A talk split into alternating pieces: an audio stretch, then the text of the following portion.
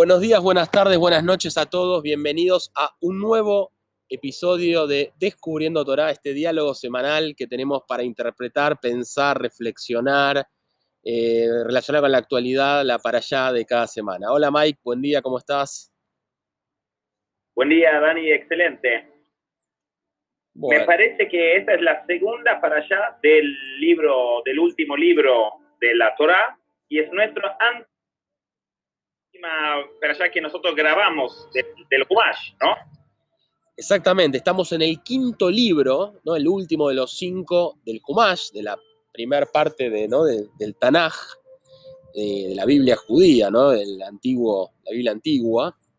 Eh, y estamos, como decís bien, en el, la segunda para allá o la para allá número 45. En total, recordemos que son 54, una por semana. Y estamos en la número 45 que se denomina Vait Hanan, que es Ioré, ¿no? Sí. Eh, y es una. Este libro es raro, Mike, este libro, ¿no? Es, este libro. Es diferente. Es, es como un resumen, ¿no? Es, impresionante. Es como un resumen de, de, lo anterior. Ahí me hace recordar, no sé, Mike, si a vos te gustaba en Suecia, si escuchaban el grupo Queen. ¿Te gustaba? Queen, me parece que sí. A ver, nómbrame alguna, alguna canción.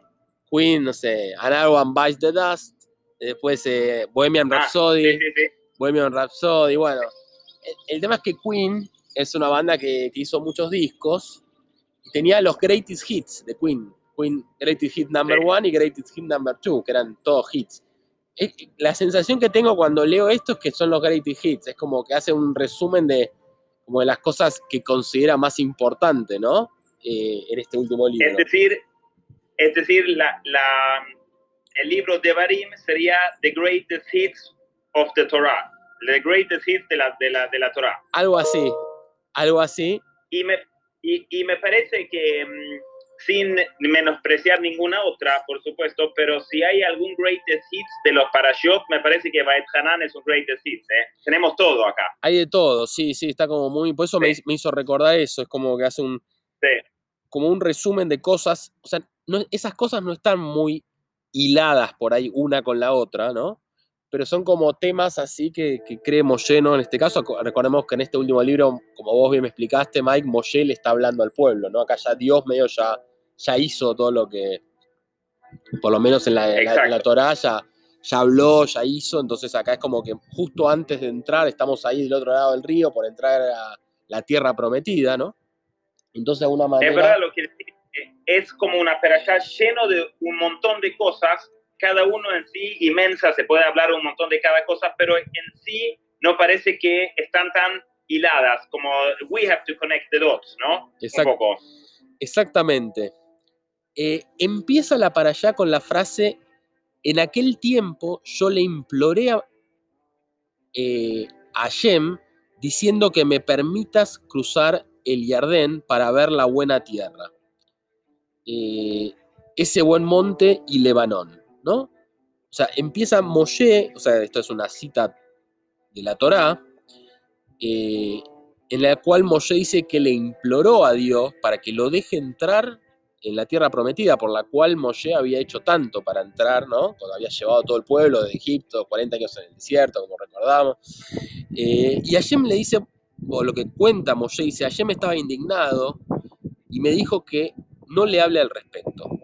Tú no cruzarás, sube y mira la tierra prometida desde el monte y dale instrucciones a Yoya, dale ánimo y coraje para que él lleve al pueblo a la tierra prometida. Terrible, ¿no, Mike? Sí, eh, es como esos personajes, por ejemplo, que hace un montón para el equipo y después los otros miembros del equipo sacan toda la, gracia y el que hizo todo el esfuerzo no, no pudo cosechar los frutos o algo así, ¿no? Sí, eh, da una sensación medio semi-amarga, ¿no? Porque hay, hay, distintas interpretaciones. Algunos dicen que cuando le dice que suba al monte y mire desde ahí la tierra prometida es como que le está dando algo Dios, pero no le da lo que él quiere. Es como que algunos dicen, bueno, Moshe podría quejarse, podría decir yo me lo merecía, mira todo lo que hice, pero no, no se queja tampoco, ¿no? Parece que hay, hay, muchas cosas, como vos decís, para aprender de acá. Por un lado, tenemos que mm, sabemos que el concepto de Dios en sí no es un concepto judío, ¿se entiende? Eso puede sorprender un poco, uno dice, ¿cómo que no? Pero la palabra Dios este, viene de, Deus, que en su eh, viene de Zeus, y Zeus era un, un, dios, un ídolo griego, por lo cual no es un, un concepto en sí eh, judío. El concepto judío de la, de la divinidad es un sistema que se llama Yud Kei Vav Kei, ¿sí?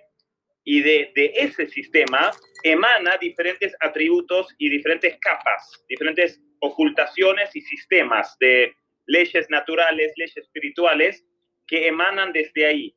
Pero ese atributo en sí, que también es medio mal decirlo que es un nombre, porque no es un nombre, porque esto tan elevado no necesita ni siquiera nombre, es simplemente, lo decimos, Ein Sof, sin límite, lo, lo, ilimitado, ¿sí? y de lo ilimitado eh, emana diferentes restricciones. Pero acá, esos diferentes nombres o atributos que ahí se utilizan es muy, son muy importantes en la Torah. Entonces, dice Bet Hanan, o sea, Bet Hanan significa suplicó como, o imploró. Y ahí lo primero que usa, antes de utilizar el Yud que usa Aleph, Dalet, Nun, Yud, como a veces lo decimos Amonai, o para no decir la, la, la palabra, que se traduce como mi señor. Entonces, ¿qué significa un, un señor? Un señor es algo que está por encima de, de uno. Y después dice Yud Kei Es decir, Moshe acá lo que dice es, no es para, para mí, o sea, haz lo que vos quieras. O sea, a ver, déjame, déjame entender, Mike, déjame entender, o sea, vos lo que decís es, déjame entender, o sea, la, la traducción, eh, eh, que yo lo digo, no se, no se, puede, no se puede decir Hashem, Elohim, todo eso no se puede decir, sí. Sí, Hashem, justamente Hashem y Elohim es lo que decimos, porque Hashem, ¿qué significa Hashem? Hashem es, Shem significa nombre, entonces decimos todo el tiempo el nombre, el nombre, el nombre. ¿Y, y Elohim qué significa? Y el, Elohim es, eh, digamos, de, en realidad se dice Elohim, eso, eso es el, el verdadero atributo, ¿sí? Pues ahora lo podemos mencionar así porque estamos estudiando Torah, pero en realidad para hablar así más eh, o utilizarlo más cómodamente, dado, vamos a decir, el inmenso poder que están en, en estos nombres, es mejor no expresarlo tan livianamente y por eso lo, nos guardamos y decimos Elohim y Hashem, ¿se entiende? Déjame entender, vos lo que me decís es que la palabra Dios en español viene de eh, los griegos, de Zeus, está bien, y que es una mala traducción, porque en realidad el, entre comillas, Dios judío no es Dios, sino que son distintos atributos y que no, no se le llama por un determinado nombre porque tiene esta, como decís vos, esta característica de ilimitado, con lo cual no se lo puede nombrar. Lo que se nombra es porque tiene límites, porque se puede definir. En cambio, eh, se lo define con cualidades, no con un nombre. ¿Eso dijiste? Muy bien resumido. Vamos a decir así. ¿Quiénes necesitan nombres? Los seres humanos. Sí. Sí. Pero vamos a decir que algo ilimitado no necesita nombres es para limitar algo. Es como si vos escribís un, un documento en Word o en Excel, vos lo nombrás para categorizarlo, porque hay para limitarlo. Está bien, pero, pero, pero, pará, pero pará, Hashem es nombre, o sea, no es un nombre, pero está diciendo, bueno, el nombre, está bien, no dice quién es. El, el Oquim vos decís que es una cualidad, me está diciendo, no sé, no sé qué cualidad, pero es una cualidad determinada. Y después hay otras palabras que vos decís que ni sabemos cuáles son, algo así, que no se dicen, o que, no, o que están escritas. Ok, ok, vamos a ordenar un poco. Elohim es la cualidad que se representa, entre otras cosas, por lo que es la naturaleza. O sea, todo el sistema de la ley de gravedad, de, todas las, cosas de, los químicos, como el sistema periódico, todo esto, todo ese sistema que está tan perfecto, eso es una vestimenta del Yud Kei Está bien. Pero también es una vestimenta, porque atrás de eso hay algo, por ejemplo, en el, en el espacio, en un punto la ley de gravedad no funciona más. Bien, sí. ¿Ok? O, sea, es como todo el poder, el poder natural de Dios se representa con Elohim, o sea, el, poder, la e-, naturaleza, por algo eso, así. por eso, ¿cómo empieza la Torah? Bereshit para Elohim. Bereshit es en el comienzo, para creó Elohim. Es decir, todo este mundo está creado por el sistema Elohim, por leyes naturales. Leyes naturales. El Big Bang toda esa cosa, ¿sí? Está bien. Perfecto. Bueno. ¿Y cuáles son los otros nombres? ¿Hay algunos que no estemos diciendo entonces?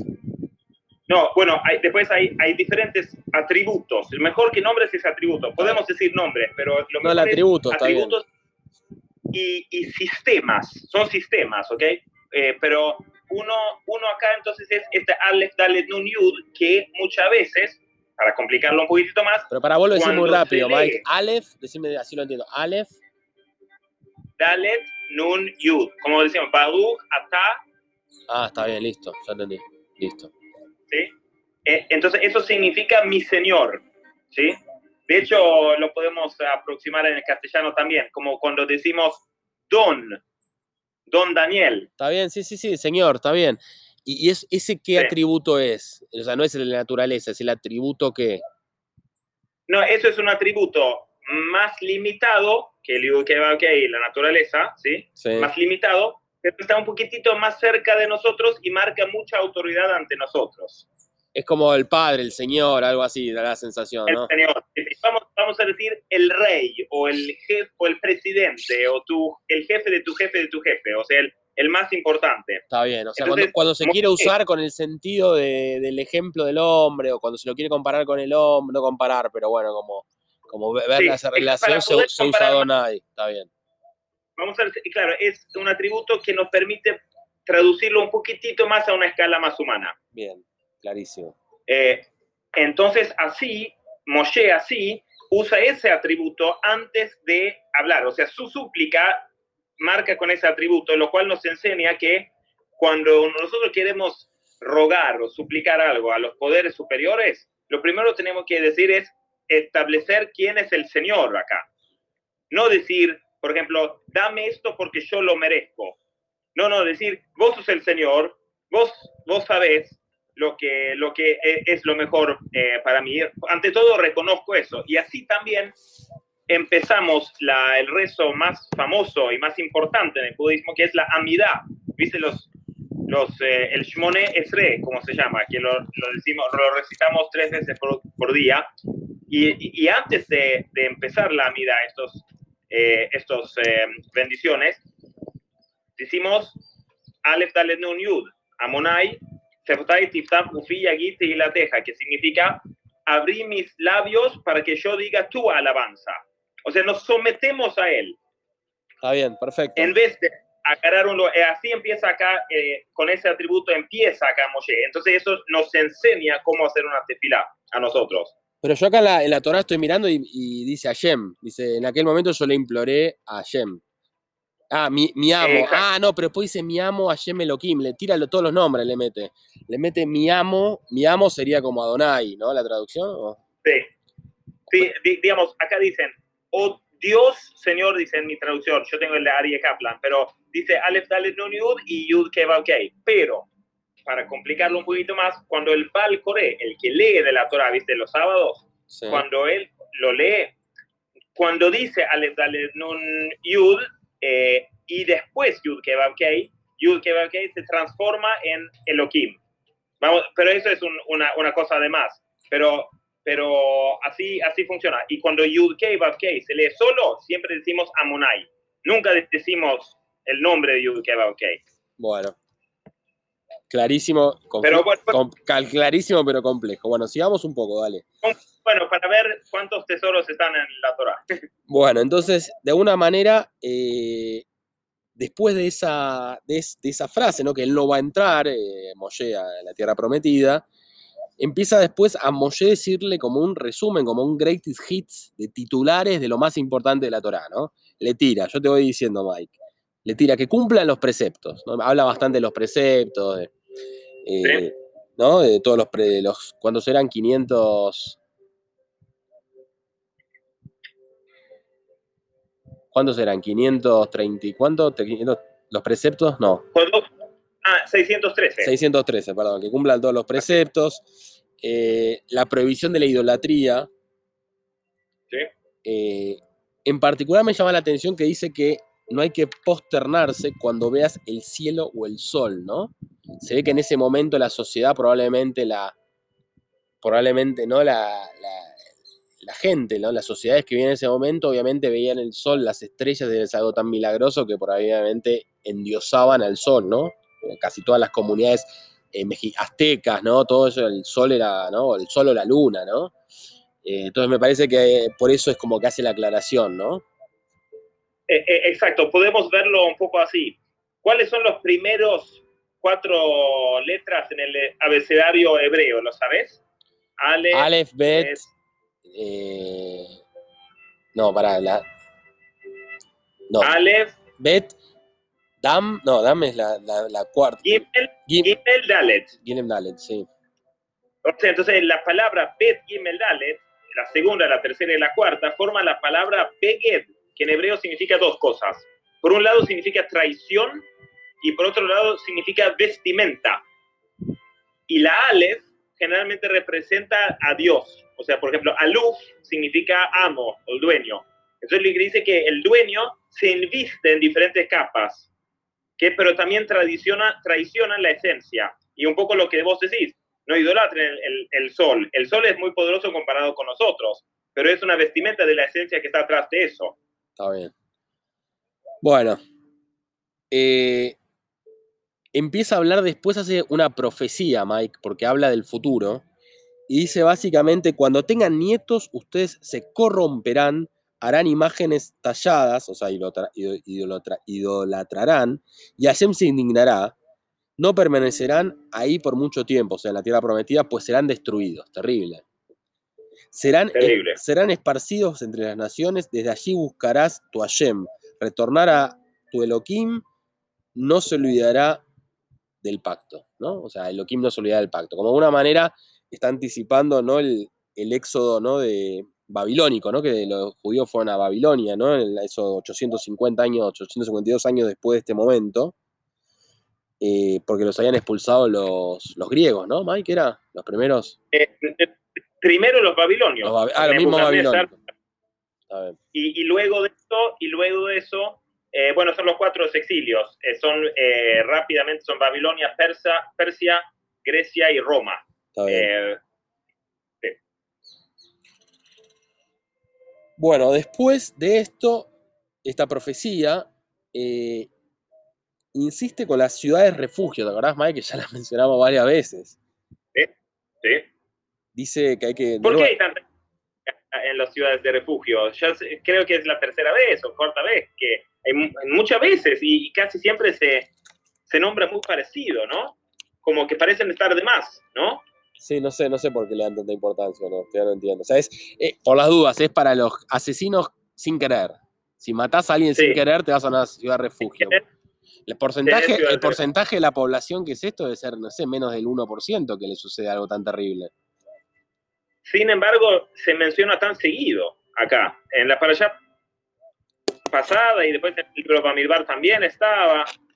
eh, una, una explicación que se conecta, como vos decías, esto es el Greatest Hits, pero vamos a decir que una canción se conecta con otra canción, como una alusión de uno de los dos puntos en el, en el álbum Greatest Hits, sería eh, que acá en la parasha, en un ratito, no quiero spoilear, pero lo digo para justificar una razón de por qué las ciudades de refugio se encuentran acá, y eso es que acá en esta parasha encontramos las seis palabras más famosas de la Torah. ¿Cuáles son, Dani? Las seis palabras, eh, eh, o sea, en esta para allá están las seis palabras más famosas de la Torá. Sí, el- lo, lo primero que aprendes a recitar en el judaísmo, Shema, el Shema. el Shema. No, o sea, eso es, eso es digamos, cual- cualquier judío alguna vez escuchó las palabras Shema Israel, Hashem, lo que hay, no Hashem Echad. Y, yo lo o sé. sea, eh, eh, escucha Israel, eh, eh, Hashem es nuestro Elohim, Elokeinu, Es- es- nuestro Dios Hashem es uno. Es uno, sí. Y lo que dice ahí también es que Hashem y, y Elohim es la misma cosa. La naturaleza y lo que está atrás de la naturaleza es la misma cosa, conectando con lo que mencionamos antes. En otra parasha se decía que había seis eh, ciudades de refugio y una manera de encontrarlo es que las ciudades de refugio son estas seis palabras. Está bien. Bueno. Eh, y después menciona los diez mandamientos de nuevo. Los met- mete los diez mandamientos uno por uno, ¿no? Dice, los repasamos, porque sabes que, o sea, yo digo, bueno, acá está bien que los repita, porque yo la verdad no me los acordaba. O sea, no me los acordaba los 10, me acordaba algunos de los 10, pero los 10 no me los acordaba. Los menciono porque me parece que vale la pena. Dice, bueno, el primero, como decir yo soy Hashem, tu Elohim, ¿no? Ahí de nuevo usa el doble nombre, el doble Sí. característica. ¿Quién te sacó de la tierra de Egipto, ¿no? Ese es el primero, o sea, no te olvides que, ¿no? O sea, no olvidarse que yo soy tu, dice tu, tu Dios, ¿no? Tu, tu Dios de punto de vista, ¿no? Eh, naturaleza, tu punto de vista de- ilimitado, como dice, ¿no? En la primera definición. Eh, y habla en singular, ¿no? Que esto siempre lo mencionan, te sacó, no es que los sacó, porque de una manera hace referencia a- al Egipto de cada uno, ¿no? Tan clásico. Eh, A cada individuo. Exactamente. Dos, no tendrás otros ídolos. Tres, que esto ya lo dijeron 20 veces. Tres, no jurarás en nombre de Hashem en vano. Cuatro, observarás el Sí. Shabbat. Interesante como aparece ahí, ¿no? Algo de todos los, todos los Shabbats. Quinto, honrarás a tu madre y a tu padre. Sexto, no asesinarás. Séptimo, no cometerás adulterio. 8. No secuestrarás. 9. No atestiguarás en falso. 10. No codiciarás nada de lo que pertenezca a tu semejante. Bien que lo repetimos. Una, un comentario que leí ahí es que ¿por qué lo menciona dos veces? Primero en la parashá Yitro y ahora en la parashá Baetzanan. Una explicación es que, primero de todo, no son los mismos individuos. Es verdad, eso, eso sí lo habíamos dicho, que de alguna manera todos los que están llegando a Israel no, no vivieron todo lo anterior, porque en el desierto murieron todos, salvo Moshe y los dos espías buenos. Exactamente, Yoshua y Caleb. Por otro lado, como se presenta acá, no usa la- el mismo idioma que como se presentó en el libro de Éxodo, en Parashat Yitro. Y la diferencia dice que en la Parashat Yitro se direccionó a gente que eran lo que se llama tzadikim, gente absolutamente justa, gente casi perfecta. ¿Qué, ¿Cómo se define un tzadik? Tzadik viene la palabra tzedek, que significa eh, justamente justicia, o sea, alguien que hace lo justo siempre en el momento justo, ¿sí? Que sabe regular eso perfecto, que casi nadie llega a hacer así. Y si nos desviamos en eso, eh, lo cual nos pasa a todos, podemos tener la posibilidad de volver a acercarnos, a subir en la escalera, y eso es hacer teshuvah, hacer arrepentimiento. Entonces, el que intenta a volver a eso se llama un bal teshuvah, un dueño del Pero retorno. para Mike, te fuiste, o sea, para. A vos decís que cuando bajó el Sinaí, las tablas, todo eso, solamente estaban los sabios, ¿no era que estaban todo el pueblo abajo? Me, me, me mareé. No, ahí todo el pueblo eran como tzadikim, ahí todo el pueblo eran como, como perfectos, justos, ¿Por qué? porque habían hecho, vamos a decir que va- habían hecho durante las siete semanas entre el- la salida de Egipto hasta llegar al, al monte Sinaí, había hecho el, el- el trabajo de pulir sus cualidades durante siete semanas hasta pulir cada cualidad hasta la perfección. Y cuando llegaron en Rosh Chodesh Sivan eran, decían, eran, dice Rashi, como Ish Echad Belev como un hombre con un solo corazón. O sea, Era- a ver, Mike, corregime, habían salido de Egipto, bajalo más a la tierra, o sea, habían salido de Egipto y, y básicamente no se habían mandado ni una macana de todas las que vinieron después, el becerro de oro, de la idolatría, de quejarse todo el tiempo, todo eso no había pasado. Entonces, estábamos antes de todo eso, entonces solamente habían sido esclavos en Egipto, los habían liberado, de una manera estaban como limpios, puros, no sé, entonces eran sadik. Exacto, o sea, el, el becerro de oro, para, para eh, contextualizar, viene 40 días después de la entrega de la Torah. Está bien, está bien, perfecto. Pero, pero de las siete semanas antes de la Torah, vamos a decir que subieron las escaleras en 49 pasos, que son los famosos 7 por 7. Eh, obviamente eso puede significar algo más profundo, pero vamos a decir que llegaron al nivel de la, de la perfección. En cambio, en esta para allá se comunica a gente que son lo que se llama Baal Teshuvah, alguien que no es perfecto, alguien que quiere aprender un poquitito más, alguien que, que no siempre sabe hacer todo y- o escucha algo y lo, y lo sigue directo porque está tan conectado, sino alguien que necesita una, una explicación adaptada a su nivel. Entonces dice que la primera vez fue para los tzadikim, la segunda vez es para los que quieren hacer teshuvah. Está bien, y los de ahora no son tan sadikim porque se habían mandado todas las macanas esas que vinieron después. Eh, sí, y, y también para nosotros, es como que si no pudimos hace unos meses, cuando lo leímos, si nos mandamos alguna macana entre esos meses, acá lo escuchamos de nuevo. Perfecto. Bueno, eh, después hace referencia, como decís vos, Mike, al Shema Israel, ¿no? básicamente Hashem es nuestro, nuestro Dios, es, uno. Solo, una idea, solo una idea más antes de entrar en, en Shema, de, los diez mandamientos que escuché, que la secuencia es bastante interesante, porque tenemos tres que son con el hombre a Hashem, ¿no? Como vos decís, primero establece que hay un Dios. Segundo, que no haya otros. Y tercero, que no, eh, lo no actúe irrespetuosamente, eh, habla, o sea, tomando el nombre en vano, ¿no? Y después viene el Shabbat. Y después hay seis que son interpersonales, ¿no? Entonces ahí tenemos una secuencia bastante interesante. Tenemos el número tres, tenemos, tenemos que son entre Dios y el pueblo, uno que es el Shabbat y seis. Y si vemos, ¿te acordás que me preguntaste cuántos mitzvot habían? Sí. ¿Cuántos había? 613.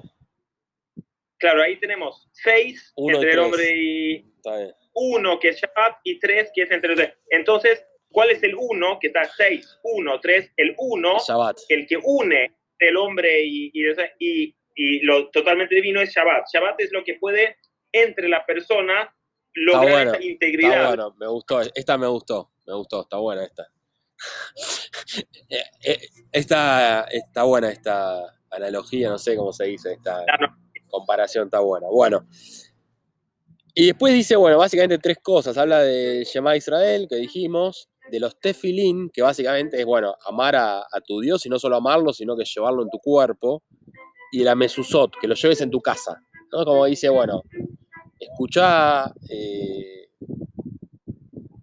Israel, ¿no? Escuchá, escuchá pueblo, escuchar a tu Dios, tu Dios es único. Y no solo escuchar, sino amarlo y llevarlo en tu cuerpo y en tu casa, ¿no? Es eso lo que representa el, tefilín y la mesuzá, ¿no? Las mesuzot. Eh, sí, o sea, claro, cuando camines en el, en, eh, cuando vas en el camino, cuando caminas en la calle, cuando entras en tu casa, eh, que estés todo el tiempo consciente de, de, esto.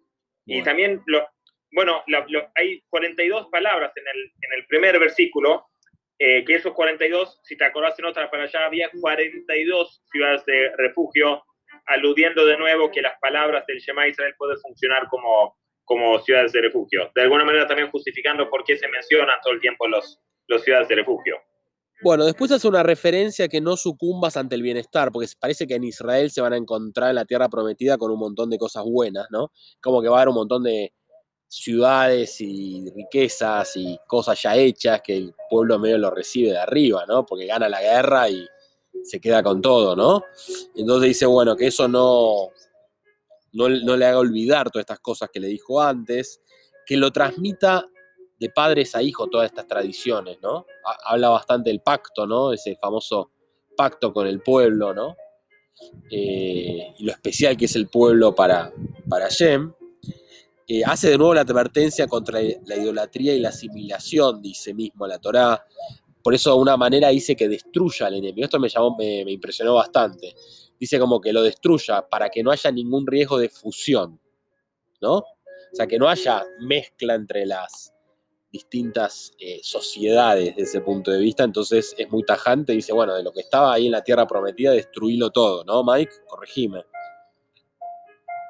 Sí, es como eh, los peligros también de la prosperidad, porque a veces alguien, vamos a decir un ejemplo más concreto y contemporáneo. Entonces, si alguien vino, un inmigrante judío vino hace 100 años a la Argentina, por ejemplo, y vino y respetó totalmente todos esos mandamientos, era estas, esta palabra era la verdad absoluta y, y se condujo por esa tienda y él empezó a ir muy bien y empezó a tener éxitos en, en varias cosas gracias a estos principios. Después, cuando tuvo los éxitos, dio todas las tentaciones que, que hubo y todas las puertas que se abrieron, que antes estaban cerrados, y se desvió de esto. Eh, ¿Sí? Y al final terminaron, por ejemplo, sus hijos sabiendo de dónde venía, pero era no tan relevante, y los nietos ni siquiera sabían de qué se trataba eso y lo vio como algo muy, muy lejano. Entonces acá dicen como que no, gestiona tu herencia, o sea, eso es tu verdadera herencia.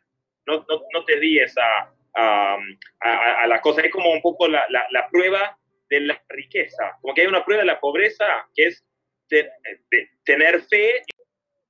Me gustó eso, Mike, que decís de la prueba de la riqueza, ¿no? Como que la prueba de la pobreza es como más obvia, pero la prueba de, de una manera, no olvidarse de estas cosas cuando hay prosperidad es más difícil, ¿no?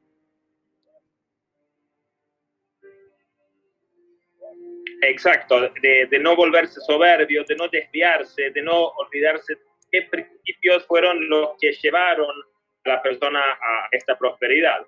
Bien. Bueno, y finalmente eh, hace una prohibición de los matrimonios mixtos. Dice, no entregues tu hija al hijo de ellos ni tomes la hija de ellos para tu hijo, ¿no? Esto es bastante fuerte también. Eh, de alguna manera insiste con esto y bueno, es como un resumen, ¿no? Es, es como que en una sola para allá barrió muchos temas, pero muy concretos, ¿no? Eh, no sé si cómo lo ves vos.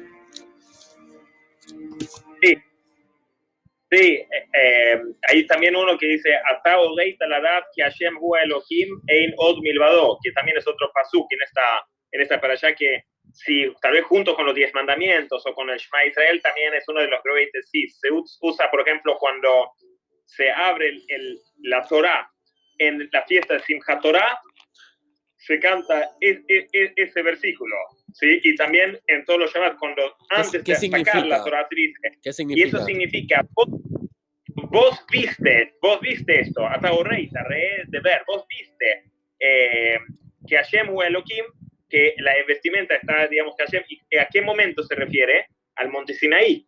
Dijo, ahí lo vieron y no murieron. Es decir, que se puede ver, sí se puede ver. ¿Por qué no podemos ver a Dios? Nosotros sí vemos a Dios, pero en la vestimenta de Elohim, porque nosotros no podemos ver más allá porque nos destruimos. Es como si vos te pones, pones a tomar sol sin protector. O sea, nosotros no podemos ver más que, que eso, porque nosotros con nuestra inteligencia y nuestra fragilidad no lo soportamos. Entonces dice, Ein od milvado, no hay nada más que su unicidad, milvado levad, solo, solitud, él es solo, es solamente eso, todos los otros son expresiones de, eso. Eh, bueno, hay, acá como vos decís, es la allá de los greatest hits, porque de todas esas palabras y de todos los atributos de Hashem y cómo Moshe comunica eso y cómo se puede comunicar, eh, combinar eso con intentar comunicarlos los diferentes greatest hits de esos son, son inmensas, ¿no? Acá. Bien. Bueno, creo que estamos ya con. No sé, no sé qué otros greatest hits quedan para lo que queda, porque quedan un montón todavía de para Shot y, y es el libro de resumen, así que no sé mucho más lo que vendrá. Pero bueno, quedamos a la, a la expectativa para la semana que viene, ¿no, Mike? absolutamente. Shabbat Shalom y que, que disfrutemos de, esta, de este lindo contenido de esta para allá. Muchas gracias a todos por escucharnos. Shabbat Shalom. Nos vemos la próxima.